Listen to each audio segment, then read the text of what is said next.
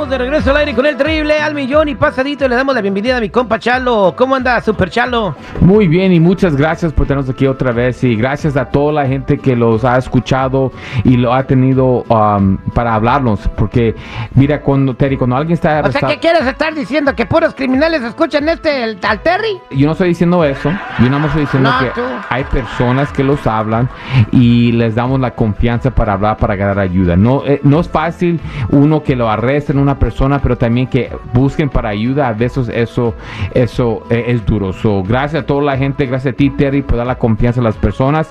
Y aquí siempre vamos a estar para apoyar a la gente que está eh, enfrentando un caso criminal.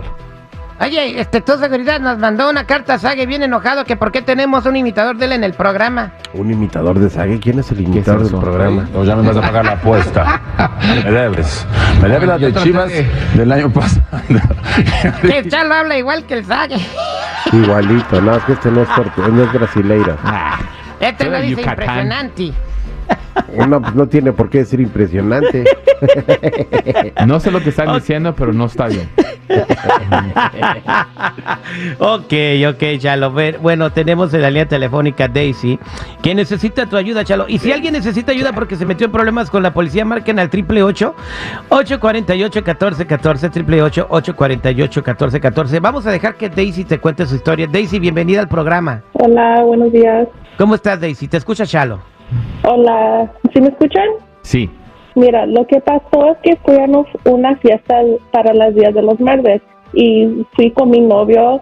Esta era mi primera vez um, conociendo a su mamá y todo estaba ah, muy bien, pero se estaba poniendo muy borracha y luego me estaba, como me estaba diciendo cosas muy feas y, y me estaba, como se estaba portando muy mal conmigo y pensé que me iba a pegar y so yo la pegué primero para defenderme.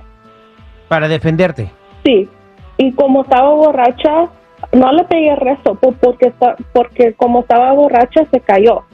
So the police came y, y um, the police came and they arrested me. ¿Qué tan feo se pegó tu suegra? Se pegó en la cabeza en un mesa. Oh, ok, ya. Wow. Entonces, eh, ¿qué pasó, Chalo, ahí? Pues que se la llevó la policía arrestada. Mira, nada más con, el- con escuchar hablar a la señorita, te puedes dar cuenta qué tipo de persona es. ¿Cómo no se iba a enojar la señora?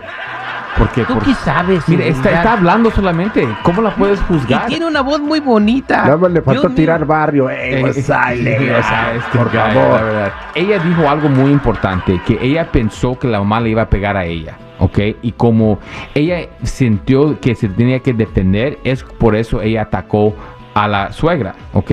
So mira, en estos tipos de casos, obviamente la policía va a venir a arrestar, va a agarrar todas las admisiones de personas, a los testigos, ¿ok? Y van a ver, ok, aquí pasó esto, ella le pegó a él, ella se cayó, ¡pum! Arrestar a esa persona. Ahora, en la corte, tienen que probar que ella le pegó primero, que ella fue el agresor.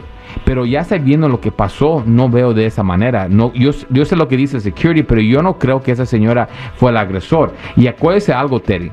En defensa criminal, solamente tenemos que dar, dar un porcentaje de duda. Si podemos poner un porcentaje de duda en el caso criminal, no le pueden juzgar por este caso.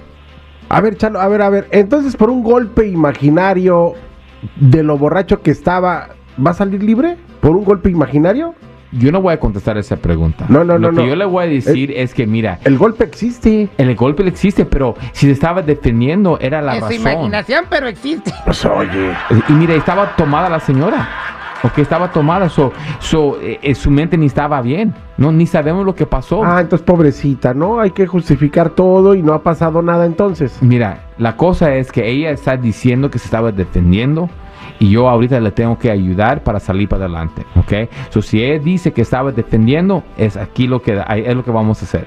Entonces, más a mi favor, qué abuso. Si ve que la señora estaba borracha, ¿para qué la golpea? Mira, si ella pensó que les estaba defendiendo, que le iba a pegar la mamá, ella se movió para no ser que la vayan a pegar y se defendió. Y le metió un madrazo. Pues. No, ¿Cómo bueno. te vas a defender? Ay. Exactamente. Mira, Oye, eh, Terry, yo no estoy diciendo que es una, un- una forma buena para hacer algo, pero mira, en un caso criminal, si usted se estaba defendiendo, no eres culpable por ese caso. Es más, la otra persona debe ser arrestado por esto. Bien, oye, entonces vamos a, a, este, a dejar a Cindy en la línea telefónica. No cuelgues, por favor, Chalo se va a llevar tu información. Muchas gracias, Chalo. Oh, ah, ya saben, aquí estamos por cualquier caso criminal. DUI, manejando sin licencia, casos de droga, casos violentos, casos sexuales, orden de arrestos, cualquier caso criminal. Cuenta con la Liga Defensora. Llámanos inmediatamente al 888 848 1414 888 848 1414 y acuérdense que no están solos. Ay, oye, por, por- espérate, ¿por qué me pegas, Citripio? Que me imaginé que me ibas a pegar. Ah, no, bueno. Sácate de aquí. Oh my God.